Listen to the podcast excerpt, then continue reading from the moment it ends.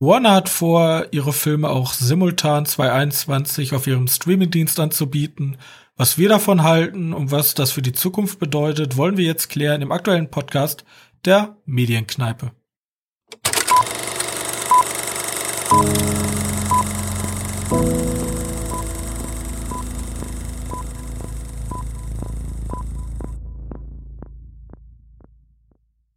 Hallo und herzlich willkommen zur 82. Ausgabe unseres kleinen Filmpodcastes. Und mal wieder haben wir uns versammelt, über Filme und Serien zu sprechen. Und mit an meiner Seite ist mein sehr geschätzter Mitpodcaster Johannes. Hallo.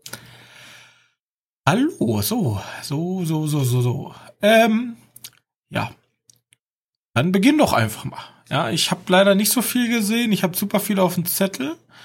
Und ich habe super viel alte Sachen wiederholt, aber über die möchte ich echt ehrlich gesagt nicht reden. Deswegen ja, kann ich gerne machen. Fange ich sofort mal mit einer Serie an, weil ich glaube, wir sind seltener mit Serien angefangen als mit Filmen. Das stimmt. Behaupte ich jetzt einfach mal so. Deswegen, ich habe da die letzten, hoppla, die letzten Wochen, habe ich schon mal ein paar Mal angekündigt. Ich habe mir die aktuelle Staffel von American Horror Story angeguckt. Ich glaube, das ist momentan die aktuellste. Ne? Die, die neueste, die, die zehnte Staffel, die gibt's glaube ich noch nicht. Also American Horror Story 1984? Ja, 1984. Also so wie reiht sich damit ein unter einer der vielen Filme, die 1984 oder 84 im Titel haben. Mhm. Äh, ich weiß nicht. Wonder Woman von wann ist Wonder Woman? Hat auch Wonder Woman 84, weißt du das? Das, das wird ja irgendwo Sinn ergeben. Badum, badum. Ja, 84. Jo, 84 ist so. Und dann gibt es Summer of 84, gibt es ja auch noch. Ja, gibt es einen Haufen Filme, die jetzt rauskommen oder die, die in den letzten Jahren rausgekommen sind, die als Hauptprämisse das Jahr 84 haben. Weiß nicht, weil war, glaube ich, die, irgendwie die Hochzeit der 80er. Und die Besonderheit an American, also American Horror Story sagt ihr auf jeden Fall wart und ich glaube den meisten Leuten sowieso wart. Also so eine Anthologie-Horror-Geschichte, die ja ein Thema pro Staffel sich annimmt und dann da gefühlt jeden Horror-Klischee einmal abarbeitet, das es gibt.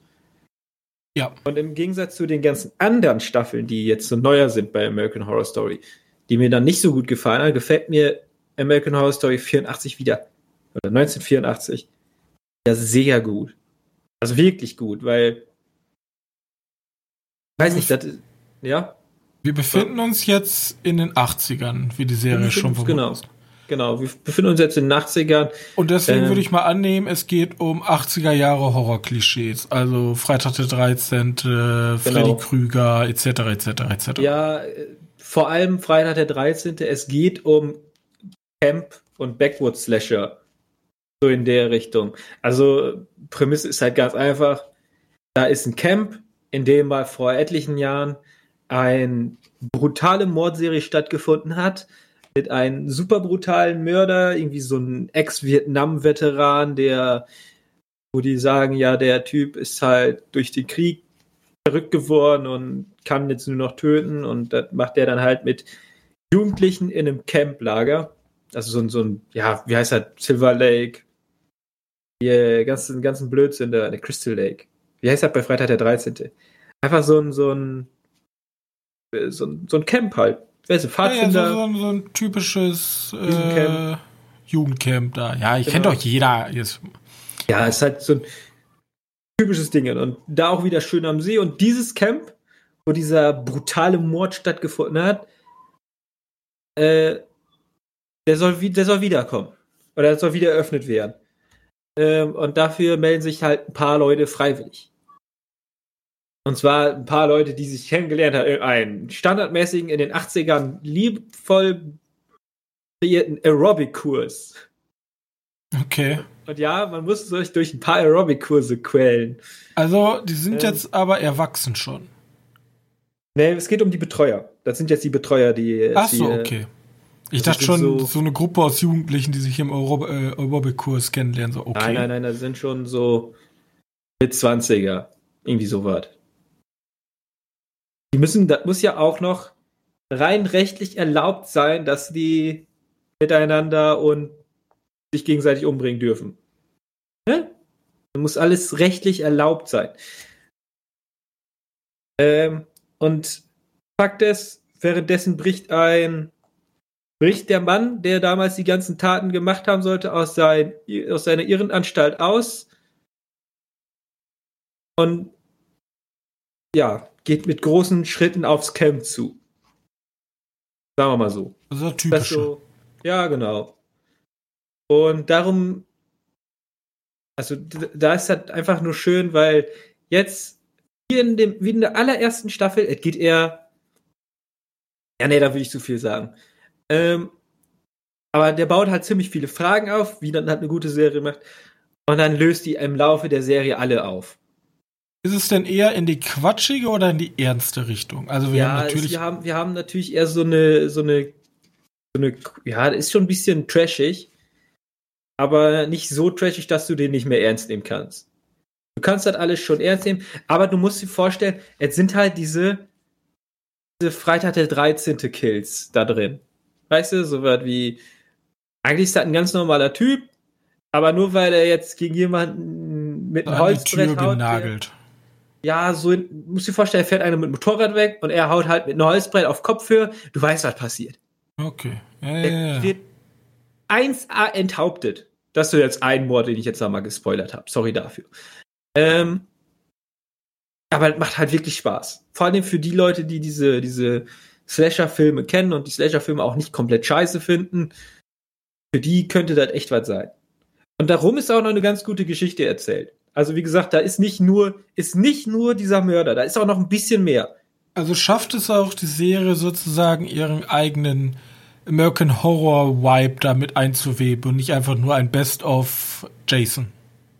Ja, doch, doch, eindeutig. Also diesen, diesen American Horror Story Flair hast du auch da schon drin. Das ist jetzt nicht so krass, dass die irgendwie diese, diese politische Ebene wieder haben wollen, weil das hat ja American Horror Story ziemlich häufig. Mhm.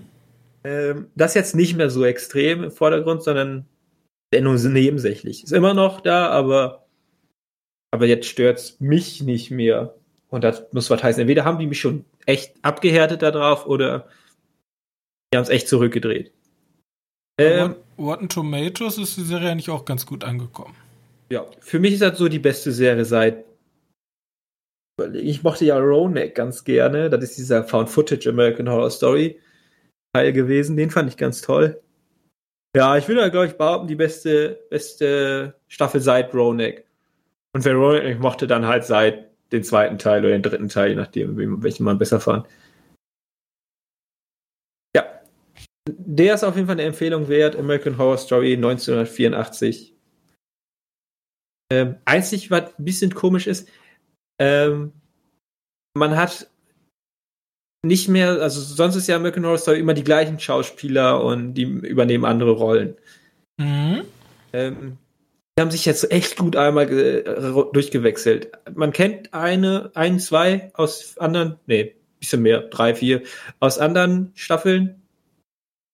Aber sonst sind da ziemlich viele neue bei, will ich behaupten. Also viele Leute brauchen die auch zum Glück nicht. Ähm,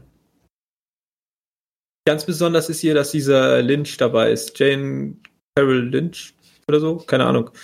Name, den ich hier einfach äh, mir komplett nie merken kann. Der aus Zodiac. Zum Beispiel. Mhm. Der spielt da den, bei Zodiac den super krassen John Carroll Lynch. Wenn man ihn sieht, dann weißt du auf jeden Fall, wer das ist. Mit einem sehr verdächtigen Typen bei Zodiac der Typ, der in dem Laden ist und die komische Uhr hat. Also, wie gesagt, wenn ich dir die Bilder schicke, dann den kennt man aus sehr vielen Filmen. Den hast du auch hundertprozentig schon mal gesehen.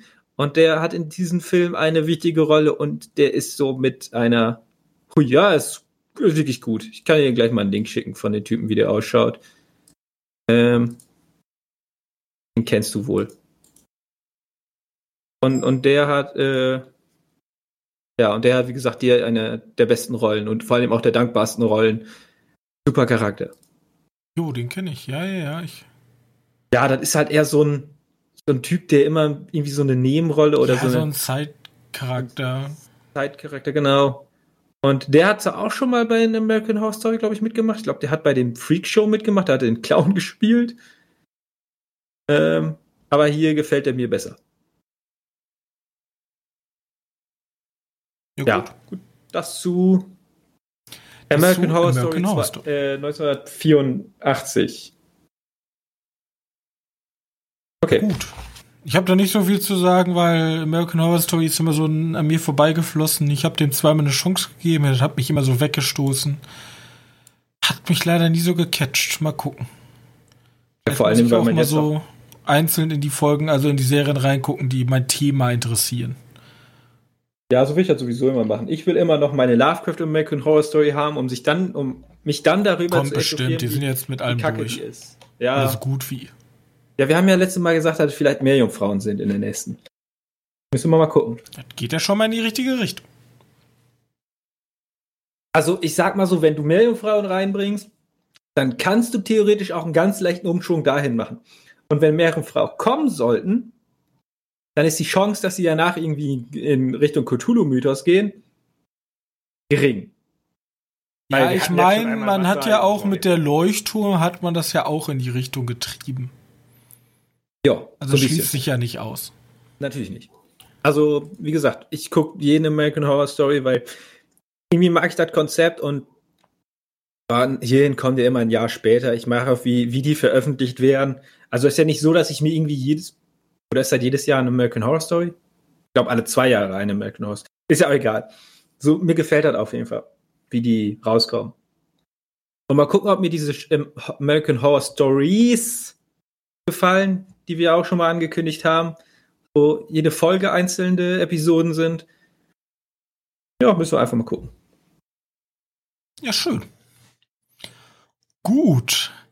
Dann ähm, gehen wir mal weiter. Ich habe mir Masters and Commander The Far Side of the World angeguckt. Ein äh, Film von Peter Weir oder Ware oder Weir. Ähm, der ist jetzt nicht so momentan so der heiße Kandidat, aber den kennt man unter anderem aus Filmen wie Die Truman Show, Der Club der Toten Dichter und ja, ganz vielen anderen Filmen, die ich nicht gesehen habe, aber die auch Klassiker sind. Auf jeden Fall, der ist nicht so unbekannt und er hat auch äh, der Film hat auch zwei Oscars bekommen für, ich glaube, Kamera und Kostüm oder so. Und also Kostüm auf jeden Fall. den kann man, den kann man den Film Und beste Kamera geben. hat er auch bekommen. Und bester Tonschnitt. Ja, ne, nicht, nicht Kostüm, nur, oder? Er hat nur den British Academy Award für bestes Kostüm bekommen. Er hat ah. den Oscar nur bekommen für Tonschnitt und Kamera. Da muss halt ein starker Gegner Aber er war sein. acht, acht weitere Male nominiert. Also der äh, hat 2004 für die Oscars 2003 erschienen. Und worum geht's? Also, wir haben äh, Russell Crowe und Paul Bettany. Die werde ich wahrscheinlich nicht beide noch erklären müssen. Die kennt wahrscheinlich jeder.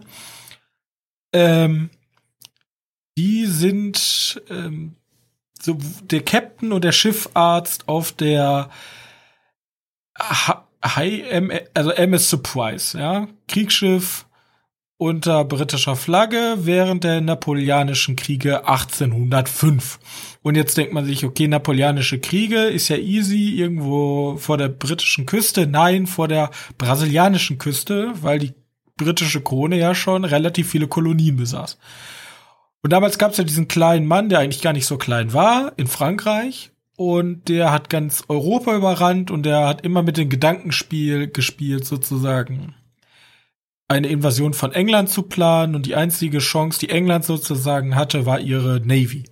Und der Auftrag dieses Kriegsschiff ist es sozusagen, also Russell Crowes Auftrag ist es, ein gegnerisches Kriegsschiff, ein Kaperschiff, die Acheron, ich habe keine Ahnung, wie man sie französisch ausspricht, aufzuhalten Jedoch ist das andere Schiff eigentlich schneller, besser bewaffnet und generell besser. Und so ist sozusagen dieser David gegen Goliath Kampf auf See. Und was mich an dem Film super begeistert hat, ist erstens, ich habe mal wieder einen guten Piraten, also Piraten, ich würde sie ja, ist ja, ist ja, Seefilm. Ja Sieht alles gleich aus. Ja. es ist so ein bisschen äh, Fluch der Karibik in realistisch ohne Fantasie. Richtig. Und da, das war mir vor allem wichtig. Fluch der Karibik ist zwar auch so ein schöner Abenteuerfilm auf See. Cool, gibt's nämlich eigentlich gar nicht, bis auf Fluch der Karibik. Aber mir hat mal wieder so ein schöner Film gefehlt, der auch realistischer ist. Und hier haben wir halt einen Film, der dieses, dieses Karibik oder generell Schiffsflair, die Filme sind ja gar nicht mehr in. Also es gibt ja nichts Nerdigeres mehr, weil also fasst ja keiner mehr, mehr mit der Kneifzange an. Ich war damals ein großer Fan, mit meinem Vater habe ich immer die Schwarz-Weiß-Piratenfilme, weil damals war das der heiße Scheiß, ja.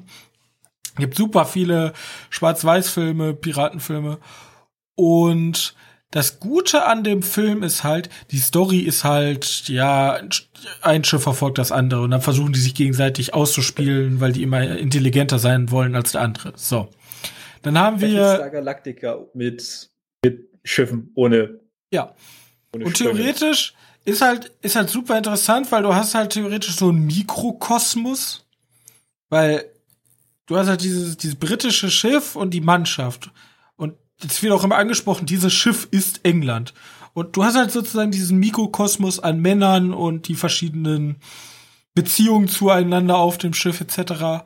Und zusätzlich man sieht diesen Film an, also man sieht, das ist ein Film.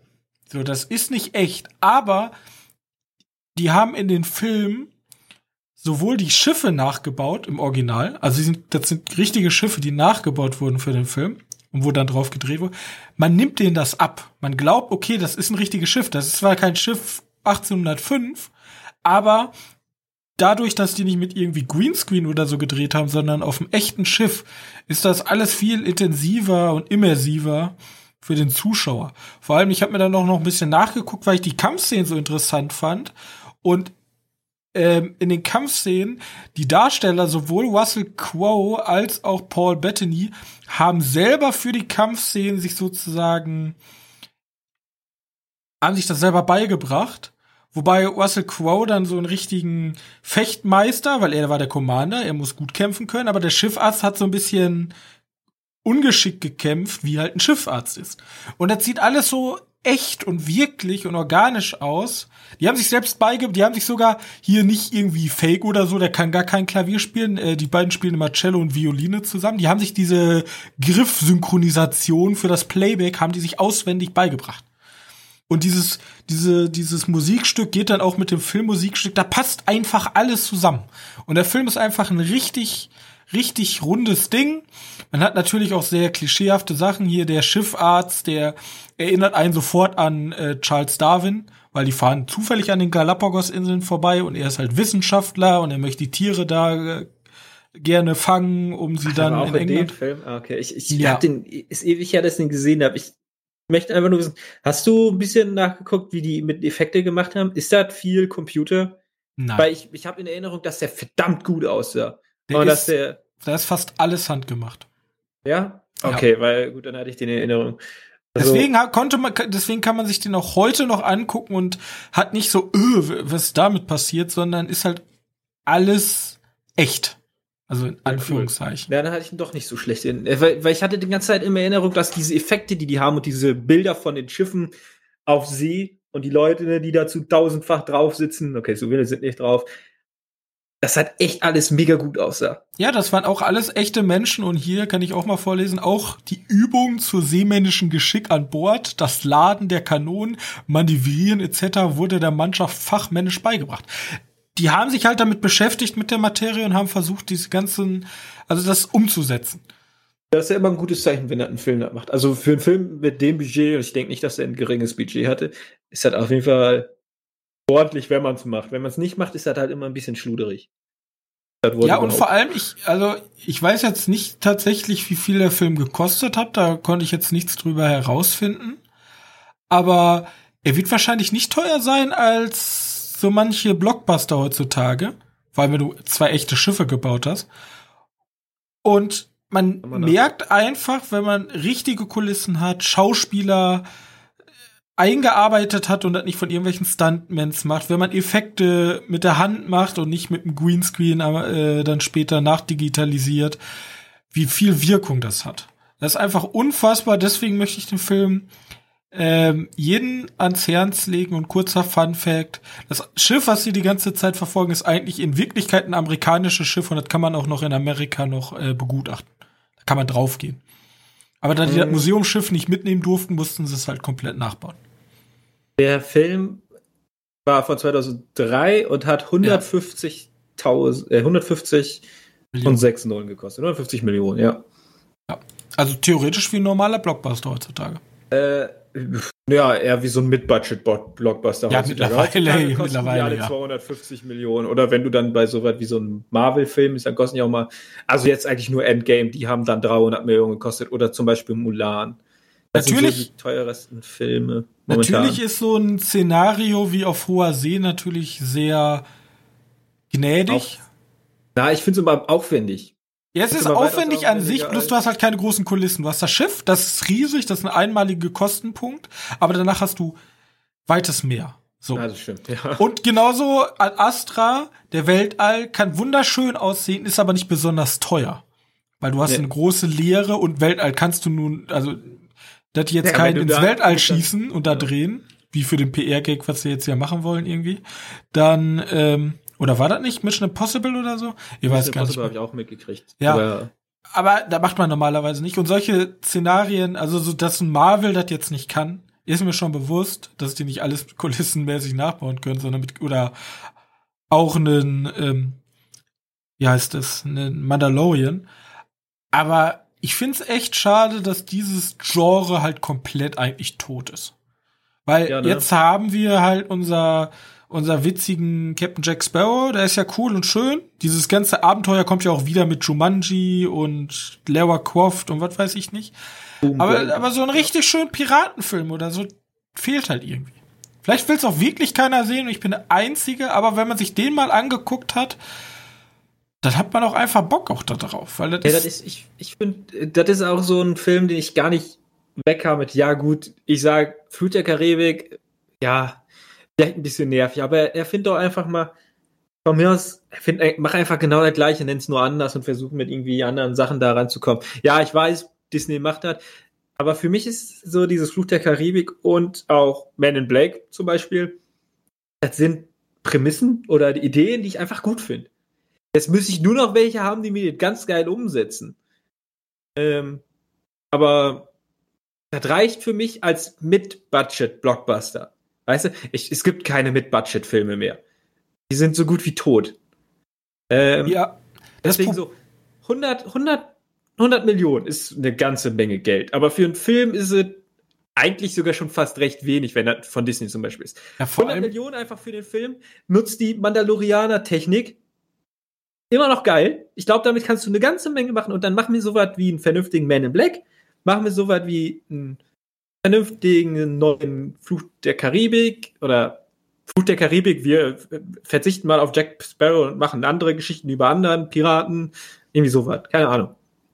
Ich möchte, ich, ich meine, du kannst es wahrscheinlich sogar handwerklich machen, ähm, mit easy 100 Millionen, weil du hast ja in dem Film jetzt 150, aber du hast natürlich auch richtig dicke Namen, du hast einen richtig dicken Regisseur, ähm, etc., etc., etc. Wenn du das alles ein bisschen runterschraubst, ähm, hast du ja alles offen. Und ich find's halt so schade, weil zum Beispiel diesen, also jetzt mal speziell auf dieses äh, Schiff-Genre, also dieses um 1800, 17. bis 18. Jahrhundert, ähm, das hat halt so einen unfassbar guten Climax, weil die sind alle gleich aufgebaut eigentlich. Du hast dieses Leben auf dem Schiff und da die sozialen Probleme oder die Beziehung der Mannschaft untereinander. Und dann hast du natürlich auch mal so einen Kampf in der Mitte, aber am Ende ist dann die Final der finale Kampf. So. Ja. Und das hast du in heutigen Filmen nicht mehr so, weil wenn du nicht in der Mitte und am Anfang und du musst halt, du musst halt immer den Zuschauer immer irgendwas krasseres bieten. So. Und hier läuft aber alles immer auf dieses letzte Gefecht hinaus. Und das ist halt einfach befriedigend. Dieses stupide Abarbeiten eigentlich eines Spannungsbogens. Ja, warum? Das ist halt eine Methode, die hat sich geistert, bewährt. Und warum nicht auch anwenden? Aber wenn man sich heute zum Beispiel einen modernen Marvel-Film anguckt, der funktioniert ja, also da könnte man wahrscheinlich eine ganze Abhandlung drüber sch äh, schreiben, äh, Spannungsbögen modern versus früher. Aber der fühlt sich irgendwie von der Spannung her ganz anders an. Da ist viel weniger Story und viel mehr Action, um den, um den, das Bling Bling an den Zuschauer zu bringen, damit er dran bleibt. Und das ist halt, hier hast du dann halt mal so 40 Minuten, wo dann erstmal gesegelt wird und dann sind die auf den Galapagos-Inseln und laufen da rum und entdecken tolle Sachen. Aber wenn da, wenn da nicht, also da wird ja jeder Marvel-Chef sagen, ja, wo sind denn die Laserschüsse? Ja, die brauchst ja. du da nicht. Ja, wo sind die Explosionen? Ich will und Explosionen. Da, und darauf wartet man dann ganz am Ende halt auf dieses unfassbare Finale, was dann umso mehr wirkt. Ja. Deswegen meine große Empfehlung gibt's momentan bei Netflix äh, Masters and Commanders. Der deutsche Titel bis ans Ende der Welt. Okay, ja, Masters and Commanders ist also Toll. ich finde so Far Side of the World cooler bis ans Ende der Welt. Ja. ja. Spanier haben auch mitgemacht. Punkt, Punkt, Punkt. ja. Ähm, ja, für alle, die den Film gesehen haben. Äh, Gut. Okay, ich habe auch noch ein paar Sachen gesehen. Mhm. Ich mache nämlich jetzt auch mal einen Film, weil ich will vielleicht doch ein bisschen mehr darüber reden als über die anderen Sachen. Und zwar habe ich gesehen weil er frisch auf Netflix rausgekommen ist und weil ich den zweiten Teil damals gesehen habe, wo ich, also ich habe den ersten Teil gesehen, dachte so, was ein Scheiß kann ich mir nicht angucken, tut mir nur weh. Da habe ich irgendwann mal Jahre später den zweiten Teil mir angeguckt, dachte mir so, der ist ja gar nicht so scheiße, wie ich den ersten Teil nenne, also den fand ich sogar angenehm irgendwie. Und jetzt habe ich mir den dritten Teil angeguckt und die Rede ist von Maze Runner 3. ja, den zweiten fand ich nicht so scheiße, wie ich gedacht habe. Das kleinere Pardon zu Tribute von Panem. Unter ja, den genau. Jugendverfilmungen, Jugendbuchverfilmungen. Genau. Der, wenn du für Tribute von Panem nicht alt genug warst, hast du halt Maze Runner geguckt. Ähm, und ich, jetzt habe ich mir Maze Runner 3 angeschaut. Und ich bin glücklich, dass ich dafür damals nicht im Kino ging, weil nicht annähernd den Mut hatte für solche Filme, weil der war Grütze. Ist das der Abschluss? Das ist der Abschlussfilm, ja.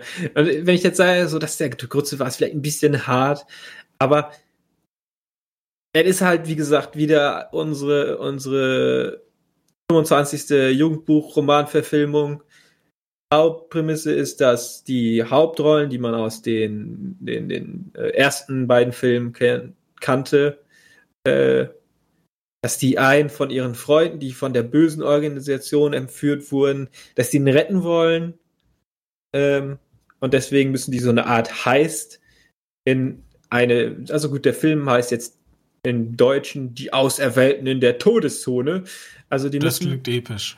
Ja, also mit Maze Runner hat halt nicht mehr viel zu tun. Maze, äh, Maze rumgerannt haben sie nur im ersten Teil gemacht, im zweiten Teil waren sie in den ähnlichsten Teil eines Labyrinths, was ich kenne, eine Wüste.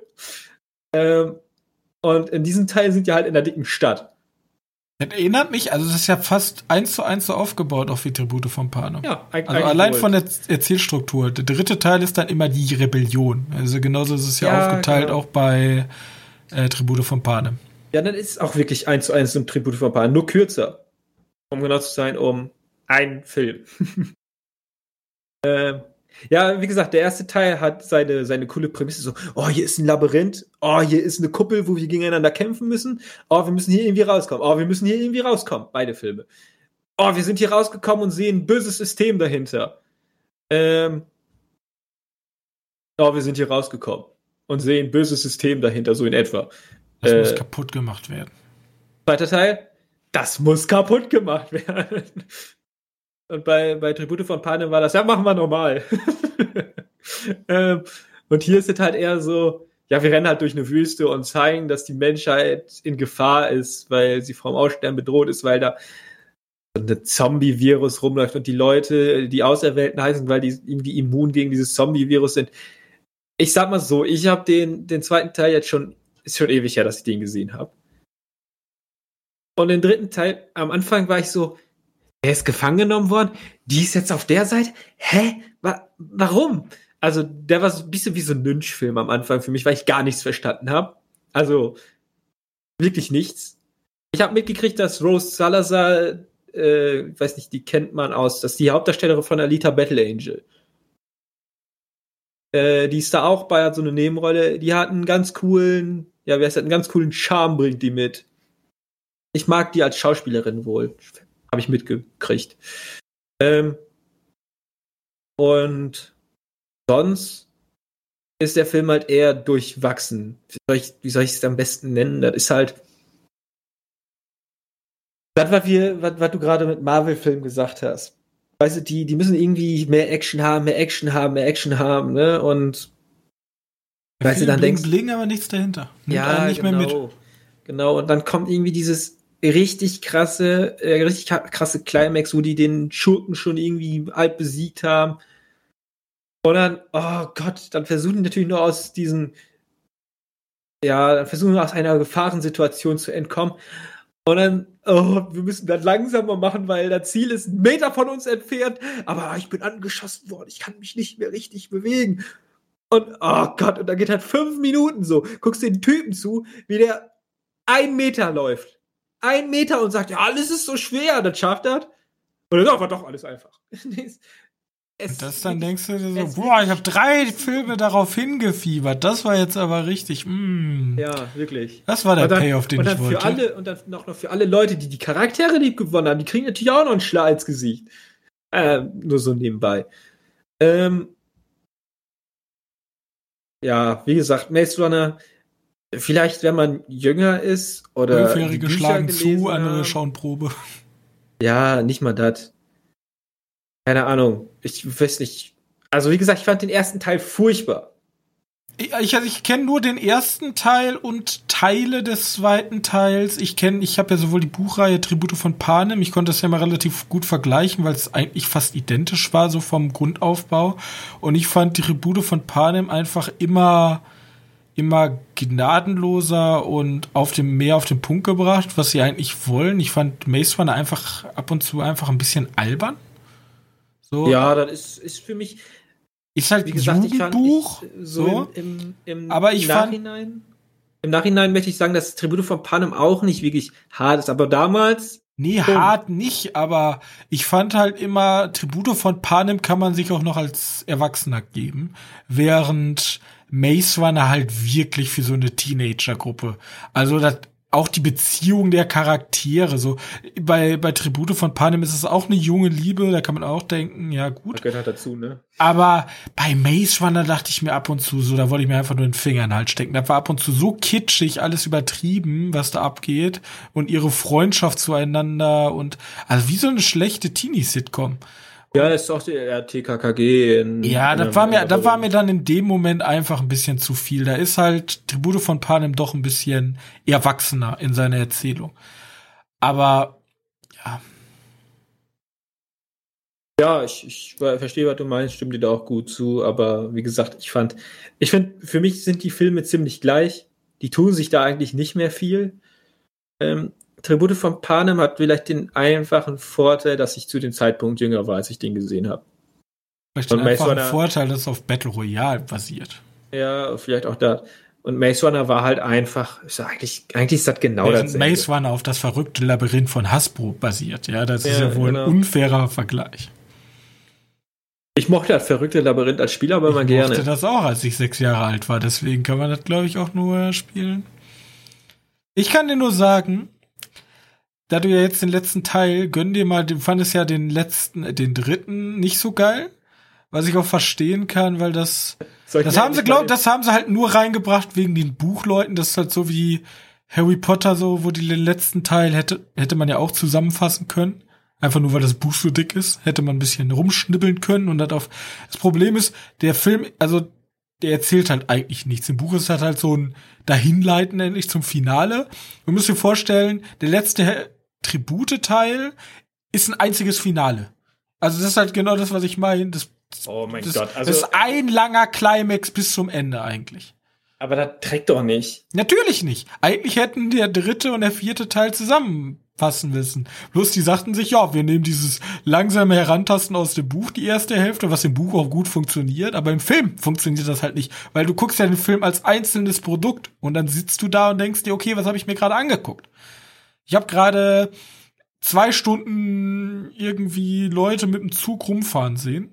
Und am Ende kommt dann mal einmal so, oh, Und das ist eigentlich nur der Teaser, dass der allerletzte Film die ganze Zeit so ist. Also zu Deutsch. Also theoretisch kann man sich die angucken.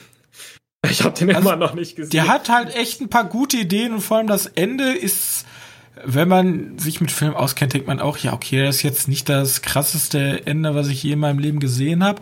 Aber für so eine Jugendbuchverfilmung fand ich das schon cool. Oh Mann, dann hätte ich das lieben gern mitgekriegt, was die Leute dazu gesagt hätten. Also, meinst du, das ist so ein, so ein, so ein für Fans, die unbedingt ein Happy End für sie haben, ist so, so, so eine Art Schlag ins Gesicht. Das eigentlich, also das Ende ist halt super deprimierend für alle Beteiligten. Was oh, eigentlich mega gut ist. ist also im Buch ist das ist wirklich gut. so, als wenn du so ein 14-jährige Teenagerin wärst und du hast dich so richtig verliebt in Charaktere, denkst dir, okay, mein Leben ist scheiße, wieso habe ich dieses Buch angefangen? Ich wollte eigentlich ein schönes Jugendbuch lesen. Ja. Oh, da müsste ich ja wirklich mal gucken. Aber dann, dann habe ich es einfach nur verpasst. Ah, da muss ja, da muss. Da ja, ich kann das schon verstehen, warum er vom dritten Teil sein. abgefuckt ist und dann sagt so, ja, wow, ich will mir nicht nochmal sowas angucken. Aber der ja, letzte. das war einfach, das war einfach äh, Propaganda für irgendeine Rebellenpartei. Richtig. Und, und ich habe eigentlich auf einen Abenteuerfilm gehofft und habe was komplett anderes. Ja, wie gesagt, vielleicht gefällt mir der dritte Teil jetzt auch als älter als zwölf, keine Ahnung, wie alt ich damals war äh, besser. Also ich habe den ja im Kino gesehen. Okay. Ich hatte den ja mal im Kino gesehen. Wir können ja auch gerne mal zusammen gucken, wenn er mal irgendwann da ist. Das Problem ist natürlich, jetzt muss man sich natürlich nach den ganzen Jahren noch in Gedanken rufen, was ist überhaupt passiert damals und wer ist warum, wie, wo. Aber ja, also für mich kriege ich, also wenn man jetzt die Chance hat, Tribute von Panem oder Maze Runner zu gucken, würde ich sagen, guckt ja. euch mal Tribute von Panem in einem Rutsch an. So, keine Ahnung, jeden Tag einen Film. Ist ganz cool. Maze Runner bin ich halt nie so eingestiegen, ist, hat wahrscheinlich auch sein Publikum. Ja, da gehe ich auch stark von aus. Wobei ich ihn als diesen, diese Hauptrolle gar nicht so schlimm finde. Ich finde ihn bloß leider, gut. bloß leider kommt, bloß leider kommt, wenn wir jetzt schon mal eben so allgemein Diskussion Jugendbuch haben, kommt nichts an Harry Potter ran. Nee. Ist, ist nee. Also einfach, einfach dieser, einfach, ich, dieser Wandel von, auch dieses, dieses Warner-Logo, wo wir später noch auf Warner zu sprechen kommen, dieses Warner-Logo, was am Anfang noch so schön golden glitzernd, Harry Potter-Welt, ha, Spaß, Spaß, Spaß, und im letzten Teil ist einfach nur noch rostig, dunkel, traurig. Ja. Dieser also, Wandel ist einfach ist, so gut. Und man kann auch von J.K. Rowling halten, was man will, aber die Filme sind einfach grandios als Jugend. Also jetzt nicht nur, nicht als Film jetzt betrachtet, sondern als Jugendreihe. Einfach perfekt. Ja, die sind halt mit dir mitgewachsen, die, ja. die Hauptdarsteller auch. Das hat auch nochmal seinen Vorteil. Außerdem war das so mit einer der ersten großen Jugendbuchromane. Also ich kenne mich, wahrscheinlich gibt's auch noch andere, aber ich habe die gerade nicht. Gibt's auch in den 80ern Jugendbuchdinger bloß, da kenne ich mich zu wenig mit aus. Wie heißt der hier der deutsche Film nochmal? Deutsche. Ah, der deutsche Film, ja, mit dem. Ach Gott, alle werden mich hassen, die in den 80ern geboren sind gerade. Oh. Nennt sich mit 80er Horror aus, so schlimm kann das gar nicht sein. Ja, lass ich gucken. Du machst mal einfach weiter und ich guck mal, wie der deutsche Film ist, den ich meine. Okay.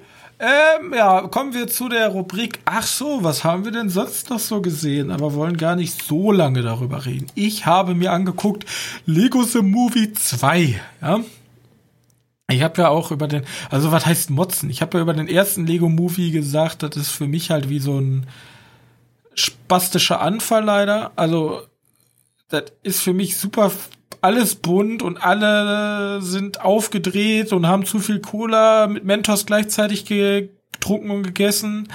Und äh, alle machen irgendwelche kindischen Witze, so. Das war halt, da bin ich irgendwie nicht so mitgegangen, so wie die anderen Leute. Und Darf ich kurz zwischenschieben? Ja bevor, bevor ich es vergesse, den Film, den ich meinte, ist von 1984 und damit im Herzen der 80er, wie wir heute erfahren haben. Im Herzen der und 80er. Heißt die unendliche Geschichte. Ah ja, stimmt, da hätte man drauf kommen können. Da hätte man drauf kommen können. So, sorry, da wollte ich noch mal kurz einwerten. Aber könnte man, könnte man zurück in die Zukunft auch als Jugendgeschichte? Eigentlich schon. Ja, oder? theoretisch schon. Ja, ja. Sieht halt heute keiner mehr als Jugendgeschichte. Egal. Ähm, gut. Lego Movie 2 ist Lego Movie 1. Bloß, dass es halt Lego, also die Lego-Filme, zumindest die beiden Hauptfilme, haben ja immer so ein Oberthema. Es sind ja Kinderfilme, wollen aber so ein übergeordnete Message verbreiten. Ja.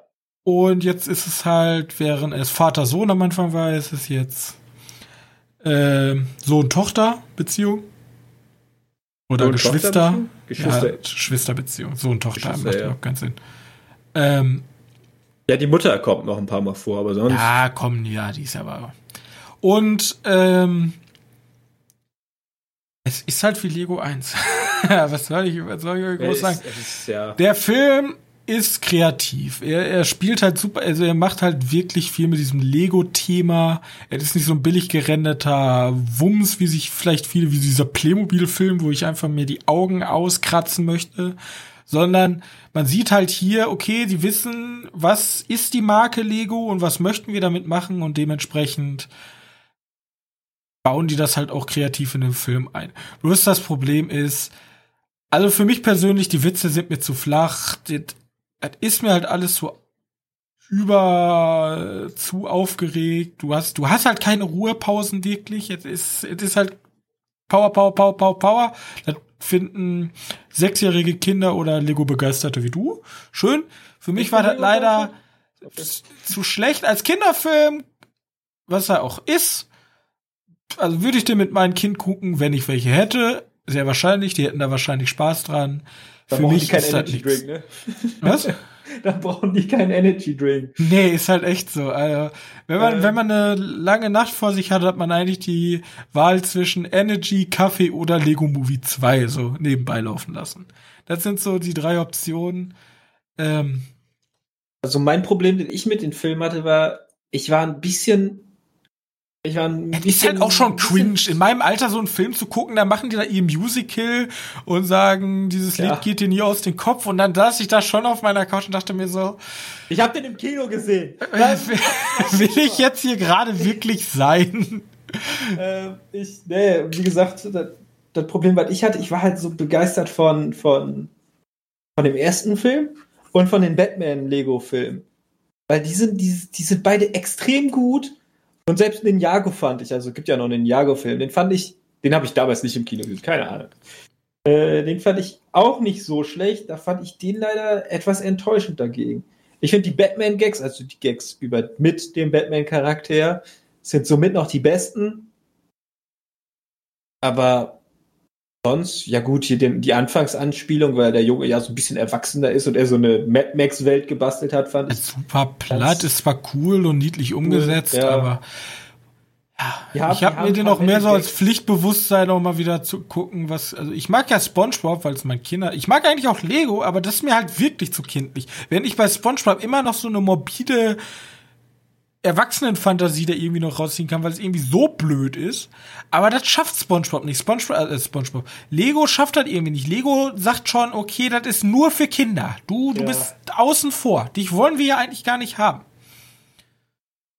Ja, ich weiß nicht. Ich, ich habe es fand's auch schwierig. Ich fand es damals auch unangenehm, als das Kino gesagt hat, nee, den zeigen wir um 20 Uhr nicht, weil das ist ein Kinderfilm, der darf nur um 16 Uhr laufen und um 20 Uhr gibt's keine Vorstellung.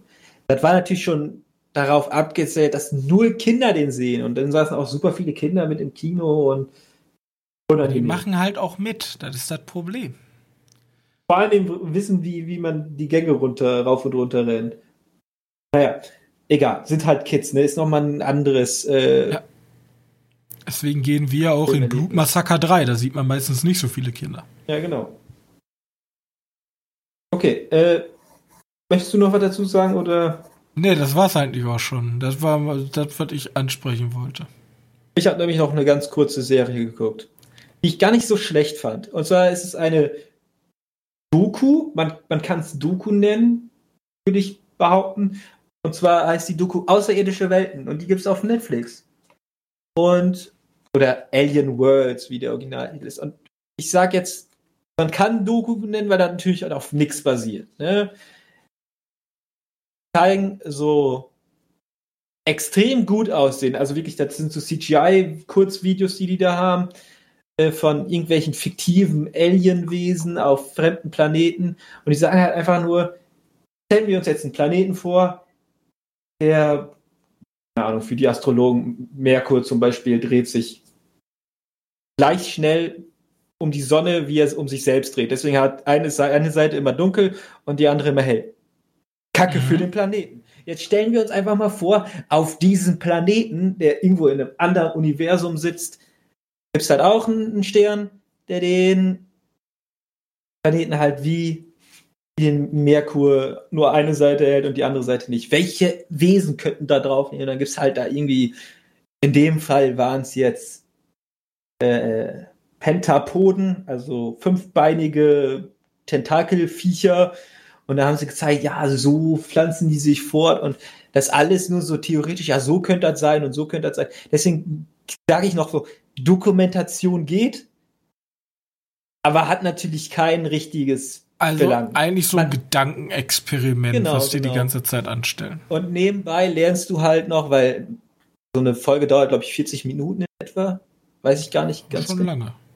Ja, daneben zeigen die halt immer so, wir haben uns jetzt, wir haben das jetzt uns so ausgedacht, weil es gibt in, auf der Erde diese Ameisenkolonie, die macht das auch so und so ein Vergleich gibt's da immer. Dann weißt du, dann, du, lernst, du lernst auch, du lernst auch genau, du lernst auch noch was über unseren Planeten. Eigentlich, eigentlich guckst du dir diese fiktiven anderen Planeten an, um ein bisschen was über unseren Planeten zu lernen. Okay, also das ist sozusagen Und, nur dieser Aufmacher, so, ja, das ist crazy, aber stell dir vor, das können wir auf unserer Erde auch schon. Ja, genau, finde ich eigentlich auch ganz schön. Hat ja auch eine positive Botschaft. Und gleichzeitig sagt er da auch nicht so was wie eine engstehende Botschaft wie so, ja, uns es gibt nur uns und unsere Welt. Naja, es gibt halt auch noch andere Welten, aber die sind sehr schwierig zu, für uns zu erreichen. Also sollten wir diese eine Welt lieber schonen und, und gut behandeln, bevor wir eine andere ja. Welt aufsuchen. Wir brauchen gar keine Aliens, weil wir haben schon Aliens. Ja, genau, so in dem Sinne. Ich finde, die Serie ist ganz toll gemacht und diese, diese Einschübe, klar, man kennt das ja aus den Serien oder aus den, äh, aus den Dokumentationen, dass du zum Beispiel über Dinos, die haben ja auch häufig Ränder, irgendwelche Ränder mit dem Computer bearbeiten. Meistens pottenhässlich. Die sind hässlich und die, dann siehst du eine Szene irgendwie 500 Mal. Ja. Weil die irgendwie die eine Szene machen. So ist das jetzt auch. Du siehst halt eine Szene etwas häufiger, aber die sind wirklich, wirklich schön gemacht. Das ist eine äh, englische Serie. Ja, immerhin. Ähm, also die kann man sich mal angucken. Und in der vierten Folge, ich glaube, es gibt vier Folgen. Es gibt vier Folgen nur. Und in der dritten Folge da gibt es über so ein Affenwesen, was auch äh, der Aufhänger ist. Da habe ich schon fast gedacht, das haben sie, das haben sie irgendwie mit Stop Motion gemacht. Der sieht halt wirklich extrem gut aus. Ja, also okay. einfach nur für die Effekte kann man sich das mal angucken und dafür braucht, kann man sich eigentlich nur den Trailer einmal angucken oder so, weil ich glaube, da kriegst du schon gefühlt alles zu sehen. Aber wie gesagt, ich finde einfach nur die, dieses Experiment extrem amüsant und zum Nebenher schauen ist das auch ganz cool. Und man lernt vielleicht auch noch was. Glaub, ich mag ja generell diese, die ganzen Dokus, die Netflix auch häufig macht. Ja. Interessant. Ist ja mal ganz, also ist ja mal ein ganz anderer Ansatz. Ja. Außerdem, äh, guck mal hier, da, wo ich gerade drauf bin, hat er sogar eine Wertung von 9 von 10. Aber nur eine einzige. Aber trotzdem. Schön, dass jemand noch diese Serie so toll fand wie ich. Lohnt sich. Ja gut, 9 ist vielleicht ein bisschen hochgegriffen, aber für jeden, der mal sowas sehen möchte und ein bisschen ah, nicht, so, nicht so alles so engstirnig sieht und dann, der kann dann auch gerne mal gucken und denkt so, ja, da haben sie sich was Schönes ausgedacht. Glaube ich nicht, dass das so aussieht, aber ich finde die Idee toll. also eigentlich nehmen die pro Folge demnach einen Planeten oder eine Planetenaufstellung, weil sie jetzt so in dem Fall, wie gesagt, der Planet, der rotiert sich gleich mit der Sonne oder der Planet hat viel mehr Sauerstoff als unser Planet und dann ändert sich das Leben so und so. Ähm, also nehmen sich für jede Folge ein so einen Aufhänger und erklären dann ihre Ideen. Also kann man auch eigentlich, könnte Netflix, wenn die gut läuft, so weitermachen. Sagen einfach mal, ja, wir haben jetzt einen Planeten, also zwei Planeten, die super nah einander sind und der eine zieht den anderen irgendwie an. Fiktion! Keine Ahnung, man kann sich ja ziemlich viel ausdenken. Das zu außerirdische Welten. Gibt's jetzt auf Netflix. Eine britische Science-Fiction-Natur-Doku ist auch sehr, also wenn die ein eigenes Genre wären, wären die alleine. Ja, aber stell dir mal vor, vor wie cool ist eine Science-Fiction Doku-Serie. Stell dir mal vor, wir haben eine Science-Fiction Doku-Serie über Star Wars. Weißt du, dann kommen da einfach so an und sagen, so wie im Doku-Stil erzählen, ja, hier das Kashyyyk, der Planet der Wokis. wie witzig wäre das denn? Aber auch ich habe ja hier so, so, so eine Art per Anhalter durch die Galaxis, so, so, so ein Typen, der alles kategorif äh, kategor kategorifiert. Oh Gott. Ähm, Kartograf. So, kartografiert. Ja. Der macht und, Karten. Ja, und generell Informationen über Planeten sammelt. Und ja. den dann begleitet. So Beer Grills in Star Wars. Und das ist ja eher ein Überleben. Der isst dann einfach alles auf. Ja, der isst einfach alles. Ich kann es mir richtig vorstellen. Wir sind auf diesem fremden Planeten. Helm abnehmen. Oh, hier kann man nicht atmen. Helm wieder auf. ja, oh shit. Okay. Ähm, ja, siehst du, äh, neues Genre für Star Wars. Wir hatten ja. schon Krimiserien, wir hatten schon so viel. Jetzt noch. Äh, kann man als 15-Minuten-Serie machen. Machst du 20. Ja, hallo, Folgen? Disney Plus wieder, ruf uns an. Hier, Disney Plus, genau das braucht ihr. Ja, nicht mal teuer. Ist nicht mal teuer. Nee. Ja, die meisten Bilder haben die ja eh schon für die Planeten und so. Da wäre, oh, wir sind hier auf Tatooine. Dieser Planet ist bekannt für seinen Sand. Sand. ja. Gängige Vertreter, die hier wohnen, sind ja, halt. Es gibt Craig nur ein Geschöpf, was Sand richtig hasst. Ehemaliger Jedi. so. Ja, gut. gut. Ähm, News. News, News, News, News, News. Also, erstmal habe ich eine ganz kurze News. Disney Plus wird halt nämlich auch passen kannst Mulan jetzt gratis schauen. Hey. Äh, vielleicht interessiert das jemand, vielleicht denken sich jetzt Leute, ja, jetzt. den teuersten Film, oder einer der teuersten Filme, der ihr produziert, die dieses Jahr produziert oder ins Kino kam, kann ich oder mir, halt auch nicht, kann ich mir jetzt endlich angucken. Jetzt kann ich mir zum Streaming-Preis von damals einfach drei Monate Disney Plus holen. Oh ja, yeah. Krass, ne? Hat sich das gelohnt, dass du den, dass man den Film dann mal drei Monate vorher schauen konnte? Wahrscheinlich nicht. Wahrscheinlich nicht. Wir haben ihn nämlich noch nicht gesehen. ähm, aber ja, jetzt könnte man ihn sich anschauen. Oh, da, weil Mulan habe, ich habe die News gar nicht aufgeschrieben, aber die kann ich jetzt mal kurz einbringen, weil ich die ganz amüsant fand. China, wir bleiben bei China. Oder in China. Ähm, in China lief jetzt Monster Hunter an. Ja. Der Film. Ja? Aber der Film wurde nach kürzester Zeit, ich weiß nicht, wie lange das war, ähm, wurde der wieder aus dem Kino rausgenommen, aufgrund von Rassismus gegen China. Was? China hat Rassismus dem ja. Film vorgeworfen? Okay. Okay, und ich kann diesen Gag mal eben kurz, weil es wird ein Gag in den Film gemacht. Ähm, den komplett Zusammenhang kenne ich jetzt auch nicht. Irgendwie geht es darum, ein, irgendeiner fährt schnell mit einem Fahrzeug durch die Wüste in amerikanischer Soldat und neben dem sitzt wohl ein chinesischer, chinesisch aussehender, nee, ein chinesischer Mann, glaube ich. Ähm, und der macht halt einen Gag, hey, look at my knees. Also Knie, ne? Ja. Und dann so, hä? Äh, der Ami, hä? Dieser Chinese. Ha! Oh mein Gott. Und aus dem Grund ist der Film gebannt worden aus China weil das Rassismus sei. Ja, stell dir mal die Niederländer von Homecoming vor.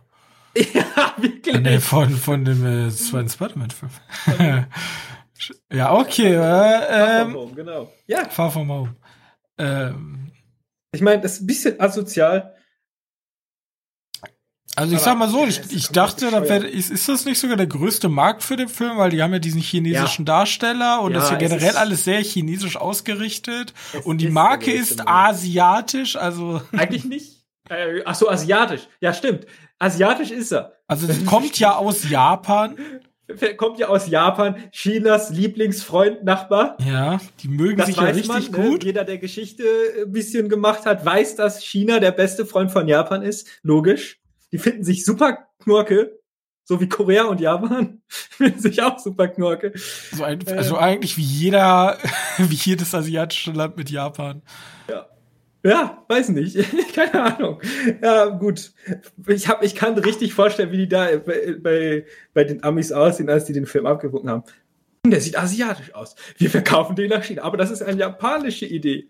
China, richtig. Äh, China. Wir sind angestellt wegen den Chinas hier. ah, okay.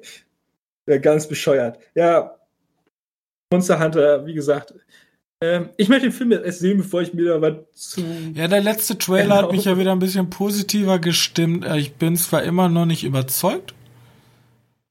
Also für mich muss einfach wegen dem Mann von Mila Jovovich, aber äh, guck mal. Man muss auch dazu sagen, der hat ja auch Event Horizon hingekriegt, ne? Ja, aber das war's auch. Ja, das stimmt. Ab da kam ja nichts mehr. Ähm, naja, vielleicht, vielleicht hat er jetzt tatsächlich mal einen goldenen Griff gelandet. Vielleicht steht diesen, diese Crash, weil die Story war ja auch im Monster Hunter Spiel noch nie wirklich gut. Eigentlich müssen die Monster nur gut aussehen und ich muss ein gutes Gefühl haben, ein dickes Monster dazu haben, was Angst verbreitet in einem. Aber mir passen irgendwie die Militärs da irgendwie auch immer noch nicht. Ah, da ja. wird so, ja, wir sind Militärs, oh, das sind Monster, oh, wir können sie nicht mit herkömmlichen Waffen besiegen. Und dann ist da, oh, Fantasy-Welt, oh, wir zeigen euch jetzt, wie richtig kämpfen geht. Ja, schade. Ja. Ja, wie gesagt, die Story war nie gut. Ich bin einfach zufrieden, wenn ich ein paar Monster sehe, also Monster, die mir bekannt sind aus dem Spielen. Äh, und wenn die dann auch noch ein bisschen gut ausschauen, dann bin ich auch sehr glücklich. Dann reicht das schon. Also meine Erwartungen sind gering. Äh, ja, das dazu. Äh, fand die News aber witzig, dass der Film auf seinen Hauptmarkt jetzt wert ist. Baller, die Leute da. Ähm, dann habe ich noch eine interessante News, bei der wir uns, also das ist für die Zukunft vielleicht interessant, weil Ellen Page, kennst du? Mhm. Ist jetzt Elliot. Genau, die ist jetzt ein Transmann. Ein Er. Ja. Genau. Und die ich habe auch schon gesehen, bei Netflix haben die schon Page. alles angepasst. Da ist jetzt auch alles als Elliot Page.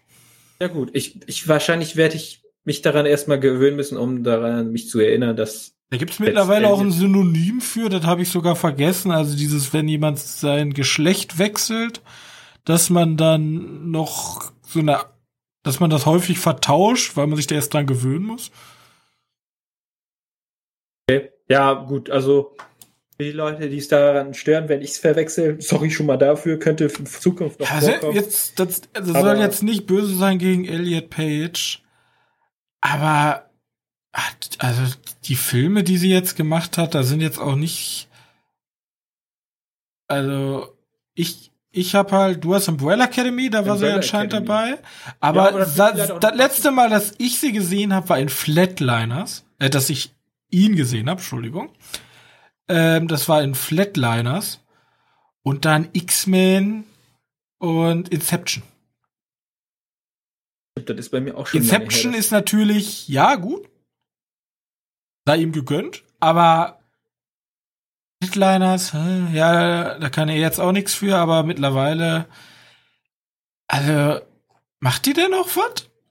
Also 2019 ist hier Umbrella und Stadtgeschichten, ja, keine Ahnung, das ist so eine Miniserie. Aber in so richtig großen Sachen ist die da noch ist er, oh mein Gott, das, ist das komplex. Das extrem schwierig. Ne? Mein Gott.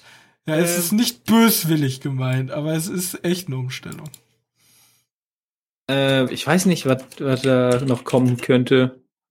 Wir müssen ich muss jetzt einfach neutral halten. Ich muss alle meine Sätze einfach jetzt neutral halten, dann passiert ah, mir das nicht. Ja? Ja, hat aber bei Wikipedia noch nicht die Änderung. Das ist jetzt die Frage, ist Elliot Page denn jetzt als beste Hauptdarstellerin? Hat die nominiert gewesen oder als beste Hauptdarsteller? Ist das so ein äh. Worst, den man dann später noch macht? Oder darf man dann die Auszeichnung als beste Hauptdarstellerin behalten? Weil es einfach die Vergangenheit war. Wo, da muss man ja mit Natürlich, leben. Die von ne? der Vergangenheit kann er einfach behalten.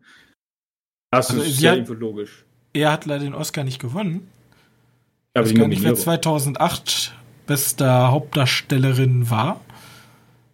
Ähm, ja. Ähm.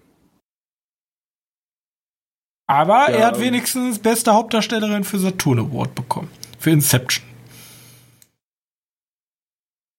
Na gut, auf jeden Fall mutig, damit erstmal wieder an die Öffentlichkeit zu gehen. Ich glaube. Ist ja, glaube ich, auch die größte. Bekannteste auf jeden Fall, oder? Bekannteste, Bekannteste in dem Fall. Jetzt. Ja, ist immer so schwer dann zu sagen, was man da sagt. Bekanntester Schauspieler. Warum wird das so schwierig? Das ja, aber so ich, das ist halt neu, ne? Ja. Es sind noch nicht so viele große Schauspieler, haben sich dann dazu bekannt. Ja. Glaube ich, der Deswegen, erste. mutiger Schritt finde ich gut. Wenn Ja. man sich dann mehr zu sich selbst steht, ist ja gesund. Okay. Ähm, ich habe gerade in der Filmografie geguckt, ich finde da aber jetzt auch nichts. Naja. Viel Erfolg weiterhin. Ich freue mich auf Umbrella Academy 3. Ähm, okay, dann Spider-Man 3. Spider-Man 3. Also äh, The Farthest from Home oder So Home, we are far from here now. Irgendwie so. Spider-Man 3, Niederlands Cars Edition. Ja, okay. Ja, in den Niederlanden nicht erlaubt, wegen Ja. das wurde vom Komitee der Käseleute aus den Niederlanden verboten. ja, ist so blöd. Naja, gut. Ich habe, wir haben ja schon mal darüber gesprochen, dass äh, die drei Spider-Mans ja zusammenkommen sollen. Also Tobey Maguire, Tom Holland und Andrew Garfield. Ne? Mhm. Das französische Sony hat jetzt einen Post veröffentlicht, den die hätten nicht veröffentlichen dürfen. Oh, die Franzosen wieder. Ja. Ähm, in, dem, in dem stand, dass irgendwie alles jetzt möglich ist. So, hier, da standen irgendwie die drei Gesichter von den Spider-Mans. Spider-Mans. Und, Spider-Mans. und dann fragten die irgendwie umgangssprachlich so, ja, wen findet ihr am coolsten? Es ist vollkommen egal, denn im Spider-Man-Universum ist jetzt alles möglich. Das deutet ja auf etwas hin. Aber die Frage ist, ob das jetzt ein Gag war oder einfach nur so ein Scherz. Haha, ihr Leute, ihr habt darüber euch Gedanken gemacht. Verarscht. Es es ist gar keiner von Es ist allen. gar keiner. Wir haben sogar Tom Holland ersetzt. Was? Ja, wir haben einfach einen neuen gecastet. Ähm, oder, oder, oder ob das halt wirklich, ja, dann war es halt ein Leak, ne? Oder dummer Fehler, der halt jetzt zu einer interessanten Änderung Es verdichtet sich das, die, die, es verdichtet sich der, der Gedanke, dass jetzt die drei. Genau. Ja, genau, dass die drei jetzt zusammen einen Film kriegen, weil du, die haben es ja schon so ein bisschen in diesem Multiverse gemacht, also den, den Animations-Spider-Man, da haben sie es ja jetzt ein bisschen, ein bisschen erklärt. Jetzt müssen sie es halt nochmal in den richtigen Film umsetzen und dann gucken wir mal, wie das wird. Und ich finde die Idee eigentlich gar nicht schlecht. Aber ich muss erst sehen, wie die Umsetzung ist. Ne? richtig. Immer. Kann auch sein, dass das vor nach hinten losgeht. Interessant wäre es nur, dann könnte man endlich mal wieder Tobey Maguire sehen. Der ist ja ein bisschen. Der macht nicht so viel. Ja, der macht nicht so viel, vor allem weil der halt nicht so beliebt ist, ne? Der hat halt ziemlich Scheiße gebaut. Was Ziemlich er eingebildeter Fatzke war das. Äh, Molly's Game kennst du? Ja. Den Film haben wir zusammen geguckt damals. Da gab es ja den Charakter von Jaron. Nee. Äh, wie heißt der? Ja, nochmal. Fuck, jetzt habe ich den, den Namen vergessen. Molly's Game. Mal gucken. Den Charakter von. Äh, äh, äh, äh, äh, äh, äh, äh. Ja, cool. Hast du nicht mal den Charakter aufgezählt oder laufe ich dir gerade vorbei? Michael Sarah. Dieser Charakter hieß Player X. Michael Sarah, das ist der aus. Underwested Development. Ja, zum Beispiel, oder ich wollte Scott Pilgrim sagen. Ähm, ja, genau, der, den, den kennst du ja. Der hat ja schon so ein bisschen so, so eine Art Gegenspieler-Charakter, ne? So, ein- so ein, ich bin eher so ein Arschloch zu dir. Dieser Charakter basiert wohl, maybe, man weiß es nicht genau, vielleicht ist es auch nicht so, aber viele Gerüchte sagen, dass dieser Charakter auf äh, Tobey Maguire schließen soll. Dass der wohl der Typ ist. Dass der wohl so ein, Arschloch ist. ja, ich wollte es nicht sagen, aber ja, genau so einer ist. Deswegen ist der relativ abgestürzt schauspielerisch. Also der abgestürzt kann man nicht sagen, der hat halt nicht mehr so viele Rollen, ne? Ich glaube, letztes Mal, als ich ihn gesehen habe, war in dem Schachfilm Bauernopfer. Und Da fand ich ihn sehr gut. Ja, ich fand ihn da auch nicht schlecht. Aber das ist wieder so Außerdem eine. So soll er wieder den coolen, bösen Toby Maguire Dance machen. Das ist wichtig. Das wollen die Fans. Den Emo-Tanz. Ja, das, das wollen alle. Wer will das nicht? Immerhin haben sie es sogar in der Animationsserie gemacht. Ja. Ähm, ja. Mal Lucky Lucky. Gut. Hast du noch was? Ähm, ne, ich wollte gerade mal gucken, ob der, ob der wirklich nicht mehr in Film war. Letzter Film: The Boss Baby. Erzähler. Und davor Bauernopfer, Bauernopfer. Spiel der Könige. Jo. Aber er war Aber Produzent von er war The Produzent. Violent Heart. Ja, genau. Haben wir vielleicht in Serien noch mitgeschauspielert? Hat er hier Ach ja. aufgeführt. Wie gesagt, vielleicht sehen wir ihn ja als Spider-Man wieder und wenn es so eine kleine Nebenrolle ist. Ich möchte ihn auch mal wieder sehen, weil der so einen komischen Gesichtsausdruck machen kann, der gruselig ist. Äh, das zu Spider-Man. Und jetzt kommt die größte News, die du ja schon angesprochen hast, kurz. Warner hat angekündigt, dass alle ihre Filme, die dieses Jahr laufen sollten, aber nicht dieses Jahr gelaufen sind, aufgrund der Corona-Krise. Und alle Filme, die noch von der Corona-Krise ja so ein bisschen umschlungen werden. Also wo der, wo der Release-Termin in den Tagen steht, wo halt noch so eine Art Lockdown, so eine Art, ja, geht nicht ins Kino, Corona und so. Ähm, das ist darum, alle Filme, die, die da rauskommen sollten, auf HBO Max ein, ja, so eine Art Simulcast bekommen. Also die laufen gleichzeitig im Kino an, wie auch, auch, wie auch auf HBO Max. Ja. Und das sind einige Filme. Unter anderem der erste Vertreter jetzt Wonder Woman, darüber haben wir auch schon ein paar Mal darüber gesprochen. Aber das auch nicht die anderen, also die ganzen anderen Filme auch. Heißt was wie Matrix. Heißt was wie King Kong vs. Godzilla. Heißt Heißt- Dune. Heißt Dune, genau. The Suicide Squad. Äh, ja, ah, so viele Filme. Bringen alle einen gleichzeitigen Start auf HBO Max, aber nur in den Staaten. Erstmal. Es kommt Und? aber. Ja, Warner hat gesagt, dass das eine einmalige Sache sein soll für die Sachen, die halt von der Corona-Krise. ja, ja, das sagen. Manager immer, Das wenn das dann natürlich, das ist- das ist- funktioniert, dann ist guckt Gelaber, man mal, ja. da hält man sich die Tür offen. Jetzt habe ich Gelaber. aber auch noch eine News, ja, Ähm, ja, erzähl die, mal. die nicht diese News schließen soll, aber ich habe ich habe exklusiv, nein, ich habe nicht exklusiv, aber ich habe ein Zitat von Christopher Nolan. Der hat nämlich, Junge, der, der war ja der Typ, der hier Warner Go und wir sind Kino und so. Und jetzt, jetzt hat sich Christopher Nolan dazu geäußert heute. Oh nein. Und Christopher Ja. Nolan hat gesagt, Zitat, einige der größten Filmemacher und wichtigsten Filmstars gingen nachts ins, im, äh, im Glauben ins Bett, für den großartigsten Film, für das großartigste Filmstudio der Welt zu arbeiten. Und wachten am nächsten Tag auf, um herauszufinden, dass sie für den schlimmsten Streaming-Anbieter arbeiten. So Nolan. Ja, das ist, das ist schlecht. Aber das ist absehbar. Das Problem ist, wen, an wen will sich Nolan damit verkaufen? Und sie verstehen nicht einmal, was sie verlieren, fügte der Filmemacher noch hinzu, der die Entscheidung auch aus finanzieller Sicht nicht nachvollziehen kann. Ihre Entscheidung ergibt wirtschaftlich keinen Sinn.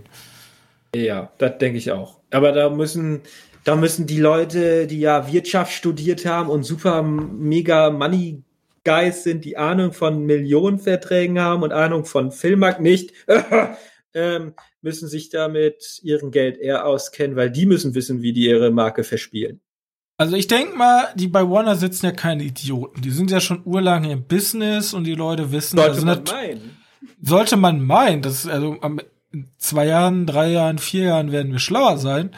Bloß ähm, ich spreche Warner schon eine Kompetenz zu, zu wissen, was sie müssen. Und das Einzige, haben sie genug Bauspeck, um jetzt zu sagen, okay, wir releasen einfach zwei Jahre gar nichts. Wir haben einfach zwei Jahre laufende Kosten, ohne Geld einzunehmen. Kann das ein Warner überleben? Ein Disney könnte es wahrscheinlich. Also es gibt halt diese Unternehmen, die haben unendlich Geld. Die überleben sowas. Ja, ja. Die sind, man sagt immer, ähm, too big to fail. Gehört da aber ein Warner schon zu, die sind ja auch riesig und haben riesige Marken, aber ja, gehören Warner die zu. Warner ist sogar noch größer. Warner ist mit diesen, weil die haben, das ist ja AT&T, ne? Da drunter. Ja, die Frage ist natürlich, will der Mutterkonzern das auch immer mitschleifen? Genau das ist das. Und Disney und ist ja der Mutterkonzern. Ja, gut, das stimmt.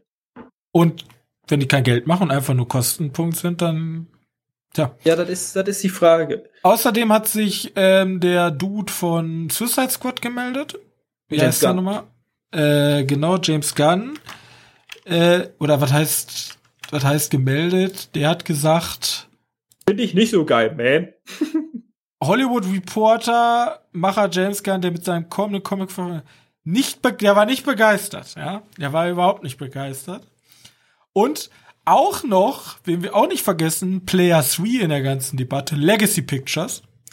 Die sind Legendary. nämlich äh, Legendary, ja. ja.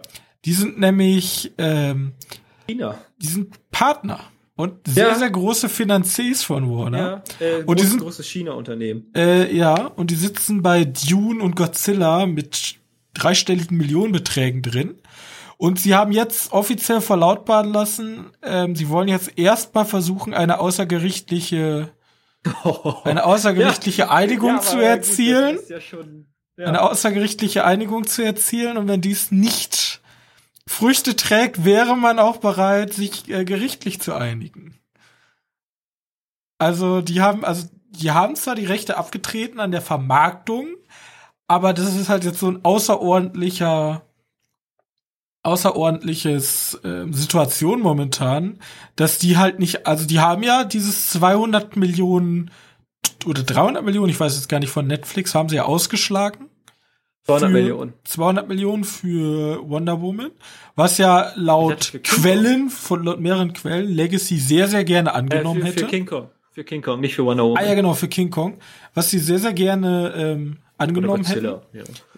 Und anscheinend sehen die einfach nicht, dass das Problem ist, da wären sie halbwegs even rausgegangen. Bloß HBO Max ist halt kein Netflix. Also wenn der Film da erscheint, sind die Gegenkosten halt wahrscheinlich einfach nicht gegeben. Weil der ist halt nur in den USA, während King Kong auf der ganzen Welt gelaufen hätte. Und ich wette, die hätten da auch 230 noch rauskriegen können aus Netflix. Und die Sache ja, ist halt einfach, dann war es eher so ein eingeschnapptes Warner, die jetzt sagen, wir werden doch jetzt hier nicht einfach Sommerschlussverkauf, wo möglichst ohne Beinbruch aus der Sache rauskommen, unsere Filme hier verscherbeln. Wir lassen das schön, wenn schon, dann auf HBO Max. Aber der, das ist dein Partner, der dir einfach nur Geld gibt, um selber Geld wiederzubekommen, relativ scheißegal in der Beziehung. Deswegen, ja, da man, man, muss, man muss dazu sagen, dass HBO Max jetzt auch ein Europäer-Release am im nächsten Jahr ja, also aber das ist Jahr auch ist schon ja wieder gewascht. Das ist ja genau wegen dieser genau Situation das, jetzt gewascht. Genau das. Da ist Leute, ja jetzt wenig Plan dahinter, dass hier außergewöhnliche Situation, wir müssen jetzt was machen. Und ich, ich habe ja gesagt, wenn, wenn ich jetzt in der Position wäre und ja. wüsste, okay, ich habe Speck, dann würde ich sagen, okay, es wird einfach alles um zwei Jahre verschoben.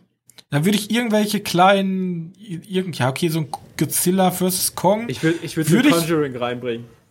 Ja, weiß, irgend, irgendwelche kleinen Sachen würde ich halt streuen, um irgendwie so das operative Geschäft vielleicht irgendwie noch deckeln zu können. Aber danach, also ich würde ein Dune, das sind ja Megaprojekte für, da, also da hängen ja, man sagt ja immer auch, wie viele, wie viele große Fehlschläge kann so ein Studio wegstecken. Ähm, ja, ich weiß nicht. Mir kommt dazu vor, als wenn die, als wenn die Leute mit dem Geld bei Warner nicht unbedingt die smartesten Menschen sind.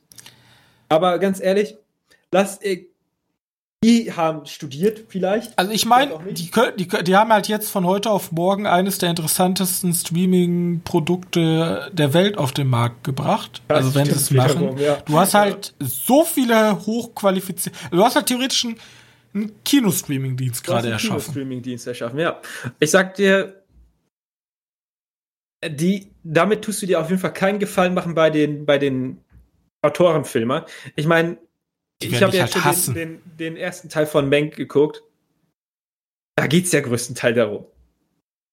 Ja, aber Da- die werden, die werden dich halt ja hassen. um- Vor allem Nolan, der, Ja. also der hat das jetzt halt sehr diplomatisch ausgedrückt. Ich kann mir sehr gut vorstellen, dass der in den nächsten ein bis zwei Jahren in einem anderen Studio sitzt.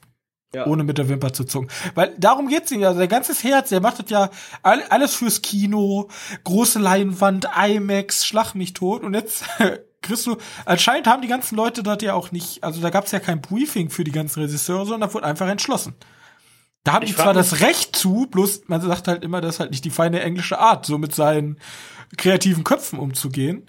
Und das ist halt auch das, was dich am Leben, also das ist natürlich jetzt dann Ich sozusagen, wer hat die größeren Muskeln, sagen die, okay, wir sind so wie Disney, setzen wir halt irgendwie 20 Producer an so ein Ding und gut ist, wir brauchen euch nicht. Ja, dann wird's aber scheiße. Ja, dann, Ja, doch- ist die Frage, ist es scheißegal, ob es scheiße wird, aber wird es wirtschaftlich dann weitergehen? Weil, ich meine, mit den Russian kennt sich ja, kennt sich ja Warner aus, so was wie DC und Justice League und so. Ihr habt doch gesehen, wie gut euer, euer Sturmangriff funktioniert. Überhaupt nicht. Also da ist momentan, glaube ich, weniger Plan dahinter, sondern mehr Panik. Ja, wie gesagt, finde ich schade, weil ich Man weiß ja auch nie, tatsächlich noch ein bisschen mehr, aber wie gesagt, man weiß ja auch nie, was hinter verschlossenen Türen läuft. Also vor allem in so Megakonzernen, AT&T, was Ja. die dazu sagen. Äh, kann ja auch sein, einfach, dass die die Entscheidung gefällt haben. Ach, du meinst, dass Mami den Kon äh, Mami gesagt hat? natürlich. er mal also so- irgendwann, also wir, dat, wir reden ja jetzt von existenzbedrohenden Ausmaße dieser Pandemie für viele Unternehmen und dass AT&T gesagt hat, wir, mal, wir versuchen das jetzt so und dann gucken wir mal. Ja, sagen wir mal so. Disney hat ja angekündigt, hier, der Streaming-Dienst ist unser größtes Projekt, ne? Das ist, wir machen, das ist unser Hauptaugenmerk in den kommenden Jahren. Ich glaube, dass Warner einfach mitschwimmen möchte.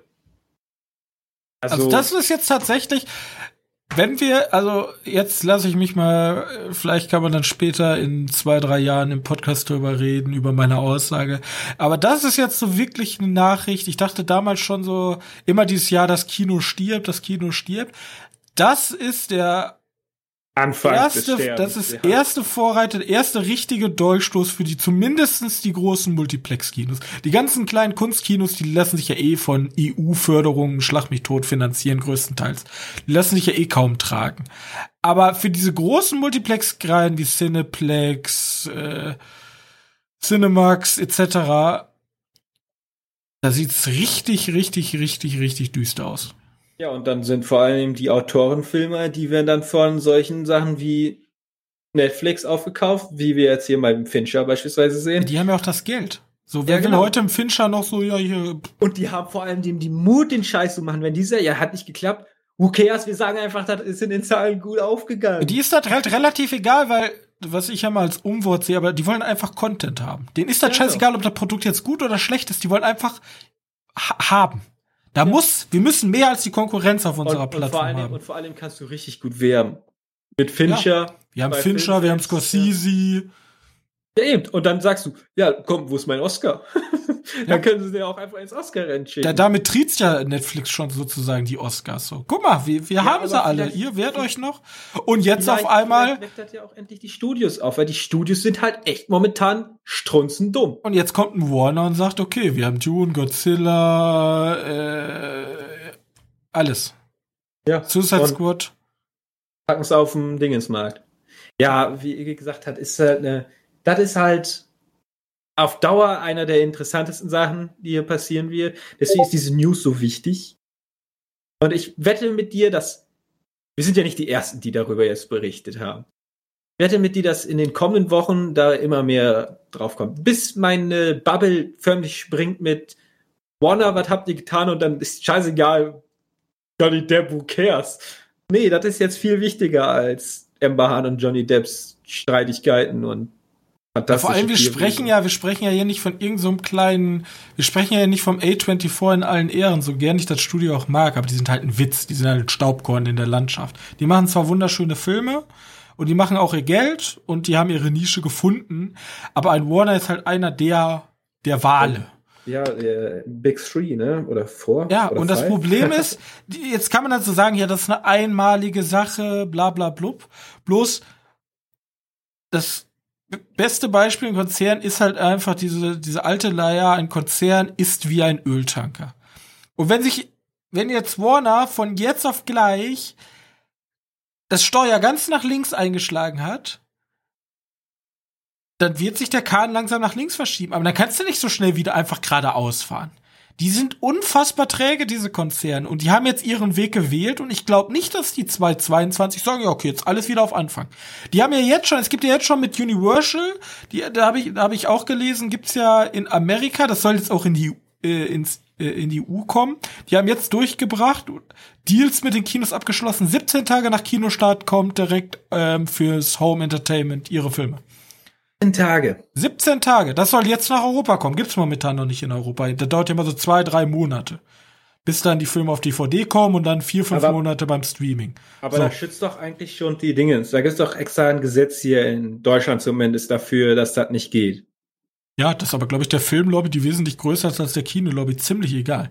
Weil das ist das große Ziel. Und wenn Universal da jetzt schon hingeht, Universal hat ja jetzt eigentlich, Universal war ja das, das diese Testprojekte mit Trolls und so schon mal auf äh, Testballons ja, ja. gestartet hat. Dann haben wir Disney, die offen sagen, Kino, ja, vielleicht noch für Marvel und ja, für Star Wars Schwert, ne? und vielleicht für äh, Disney, aber eigentlich für Disney Plus. So, das ist unser Hauptziel wir, wir haben Amazon und Netflix, die einfach alle Künstler, die nichts mehr finanziert bekommen, sagen, hey, komm noch her, hier, wir haben Milliarden an Summen, die wir ausgeben wollen. Du musst nur einmal im Jahr oder sagen wir alle zwei Jahre einen Film für uns ja. drehen. Aber mach, mach den Arzi genug, dass wir einfach die Oscars damit nerven können, so. Ja. Auch wenn wir nie einen Oscar kriegen, aber mach den einfach Arzi genug. So. Und dann haben wir jetzt, wen haben wir noch? Wir haben Sony und wir haben Warner. Ja, und Warner und Warner hat sich jetzt anscheinend auch, also jetzt haben wir noch Sony irgendwo da so mit ihren drei Spider-Mans am rumschimmeln. Aber das war's auch. Also, es haben sich, also, eigentlich haben sich alle vom Kino ab verabschiedet, außer Nolan, der noch die Flagge hochhält. Aber der und, wird wahrscheinlich, das Schlimme ist, Nolan ist ja jetzt in der Zwickmühle. er kann ja weder zu einem der anderen großen, also, zu einem der anderen großen Studios gehen, weil die alle Streaming machen. Er könnte nach Sony gehen, oder er sagt sich halt, okay, scheiß, scheiß auf euch Wale, ich gehe zu A24 oder ein Arthouse oder sowas kleineres. Aber die haben oh, halt, die haben, ja, das, das klingt jetzt cool, aber die haben natürlich nicht das Geld, ihm einen Film für 150 Millionen dahinzusetzen. Das stimmt schon wiederum. Dann, dann fischt er halt auch in kleineren Gewässern. Also ni aber nichts ich dagegen. Nicht, dass das, ich glaube nicht, dass das schlecht ist, wenn der mal ein bisschen in kleinere Gewässer fischen wieder würde. Ja, aber die Frage ist, die Nolan-Filme leben natürlich auch, also der, der stellt, ich möchte gerne einen rotierenden Hotelflur haben. So, ja, dann kann A24 schlecht umsetzen. Ah, Davon leben seine, oder ich möchte gerne nicht ich einfach, möchte ich möchte die Szene nicht zurückgespult haben, ich möchte, dass sie so choreografiert ist, dass die rückwärts kämpfen. So. Das sind halt so Sachen, die, Raum, ja. ja, das ja. sind halt Sachen, die sind halt sehr teuer. Davon lebt, glaube ich, auch Nolan. Bloß, man sieht ja auch an einem, an eine, an den Horrorfilmen, von A24, dass man mit super wenig Geld super interessante und sehenswerte Filme machen kann. Ja. Aber das Horror-Genre ist auch immer und deswegen ein bisschen dankbarer. Ist eigentlich theoretisch, wenn ich, wenn ich Nolan einen Tipp geben könnte, geh doch nach Netflix. Klingt jetzt erstmal super para, ja, super schizophren. Aber genau wie ich Netflix das Thema Netflix Short ans Herz gelegt habe, Nolan, du bist doch ein riesiger Kinofan ich, gebe dir einen Tipp. In zwei Jahren 50% der Kinos stehen leer, weil die alle pleite gegangen sind. Und Netflix weiß nicht wohin Netflix mit Netflix weiß nicht wohin mit dem Geld. Wie wär's denn mit so einer Art Netflix Kino, wo du als Netflix Kunde dich einfach reinsetzen kannst und dann cashen die dann noch zusätzlich irgendwie mit Popcorn oder so ab. Ja, oder du nimmst einfach so wie Quentin Tarantino, der von von ach, wie heißt der, von den Weinstein weggegangen ist, auf Gründen, äh, gehst du einfach auch nach Sony. Richtig. Oder du sagst, oder du machst es auch wie Tarantino sagst. Jetzt geht eigentlich nur Sony. Bietet, bietet mir Geld an, außer Disney. außer Disney. Ja, so hat, so hat Tarantino halt gemacht, weil ja, er weiß ja einen ja. Film ab 18 machen. Ja, aber das Problem ist, bietet mir Geld an, außer Disney und Streaming, dann bleibt halt nicht mehr viel übrig. Das ist das Problem, ja. Die allerletzte Alternative ist, vielleicht ist mittlerweile ein Babywal stark genug, um mit den Großen zu schwimmen. Vielleicht werden wir auch in der nächsten Zeit, weil eigentlich ist das ja super oligopolmäßig, der Filmmarkt. Also es gibt ein paar dicke Fische. Vielleicht kommt ja irgendwann jetzt mal ein neuer dazu. Ja. Aber das glaube ich eher nicht. Ich glaube kein, ich glaube kein großer Investmentfonds, weil die werden ja alle von großen Investmentfirmen besitz, äh, besessen, diese äh, Filmfirmen.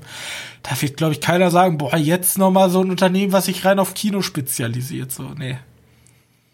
Ach, ich fände es schön, wenn irgendwie so eine kleine europäische Firma da irgendwie mal ankommt und dann die interessanten Filme mitbringt. So wie zum Beispiel in A24. ja, aber und der macht dann wie gesagt, das funktioniert halt auch nur in der Nische. Und das ja, funktioniert ja auch nicht für die Kinos. Wo laufen die A24-Filme? Ja, mittlerweile auch im großen Kino. Aber so ein Leuchtturm guckst du dann halt in Münster in der Kurbelkiste und die Kurbelkiste kommt ja auch nicht über die Runden von ja. A24-Film. Ja. A24 größter Absatzgeber, weil, also, ja, weil die so viele Filme produzieren. Meine Prognose für die nächsten, also das wird nicht von heute auf morgen passieren, aber für die nächsten zehn Jahre ist, das war jetzt der erste richtige Durchstoß fürs Kino. Ja. Ja, auch lang. Und da, und da können die Leute, die diese gesagt haben, ja, Streaming, Streaming, Streaming. Nee, jetzt erst Streaming, Streaming, jetzt Streaming. Jetzt ist halt Streaming, jetzt Streaming. Macht jetzt macht Streaming das Kino kaputt. Nicht davor, jetzt. Und ihr paranoiden Volldeppen, ihr habt für alle, die jetzt gesagt haben, ach, das liegt aber nur Blödsinn. Jetzt ist die Gefahr. Jetzt ist gefährlich. Corona ist halt theoretisch, Alter, ich habe hier voll heute voll viele Metaphern, ja. Äh, ist ja, ist theoretisch nur der, äh, die Hand gewesen, die einfach die Opferanode weggenommen hat fürs Kino. So die, das Kino genau. dachte sich so, ja, wir sind noch da, wir, wir, langsam rosten wir halt weg, aber wir, wir sind halt da. Und dann kommt so ein Dude und zack, so jetzt geht's noch schneller. Sterb schneller. So, der das Kissen draufdrückt. Ja. Ja, schrecklich. Tut mir leid, Kino, man, aber. Man kann, man kann den deutschen Filmverführern noch ein bisschen absprechen. Erstmal habt ihr Glück, dass nur, also in Deutschland und größtenteils in Europa, die Filme noch nicht gleichzeitig released werden, weil es hier noch kein HBO gibt. Noch nicht. Und, und auf dem Sky als Absatzmarkt ist natürlich nicht ihr Plan. Es tut mir auch so super leid. Ich liebe, also ganz ehrlich, auch wenn ich, ich habe Wirtschaft studiert, ich verfall gerne mal so in, ja, das ist halt das Beste für ein Unternehmen. Ich liebe das Kino. Vor allem, ich liebe kleine Kinos, ja. Ich, am liebsten würde ich, mein Traum wäre drei Monate frei nehmen und dann von irgendeinem reichen Oligarchen quer durch Deutschland fahren und kleine Kinos besuchen. So. Aber es sieht halt nicht geil aus. Tut mir leid. Realistisch gesehen. Ja, leider. Leider, leider, leider. Gut. Und Kack. Und mit dieser herben Enttäuschung. Ja, traurig. Ne? Wollen, wollen wir uns jetzt verabschieden. Vielleicht finden wir nächste Woche bessere Sachen. Ich habe gehört, der Lynch ist was auf Netflix am Maken. Lynch? Das wäre interessant, äh, äh, aber du Finch? meinst Fincher. Finch? Lynch? Wieso komme ich da auf Lynch? Weil ich heute von Lynch gesprochen habe. Oh, stimmt. Fincher. Ähm, da werden wir nächste Woche wahrscheinlich, sehr wahrscheinlich äh, drüber sprechen. Bis dahin, wenn ihr wollt, dass wir vielleicht zu einem riesigen Kinowahl aufsteigen, der Kritiker, der sagen kann, ja, ne, Kino ist cool und dann auf einmal müssen alle Unternehmen wieder Kinofilme machen.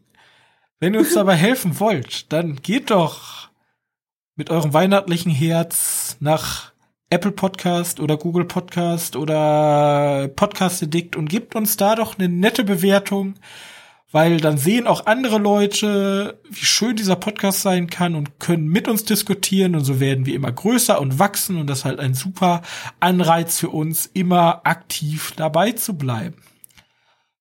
Außerdem, wenn ihr irgendwelche Themenvorschläge habt, wenn ihr Kritik habt oder wenn ihr jetzt zum Beispiel sagt, oh, eure, ihr, ihr malt das alles viel zu düster, ich sehe das ein bisschen anders, weil, dann schrick, äh, könnt ihr uns einfach eine Hörer-E-Mail schreiben oder ihr könnt uns auch gerne bei äh, Twitter oder auf unserer Webseite www.medienkneipe.de oder com ähm, gerne euren Kommentar dazu schreiben, den fassen wir dann sehr gerne im nächsten Podcast auf.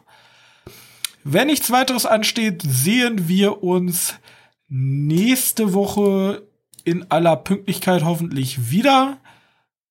Bis dahin und euch ein, eine schöne Woche noch. Ciao.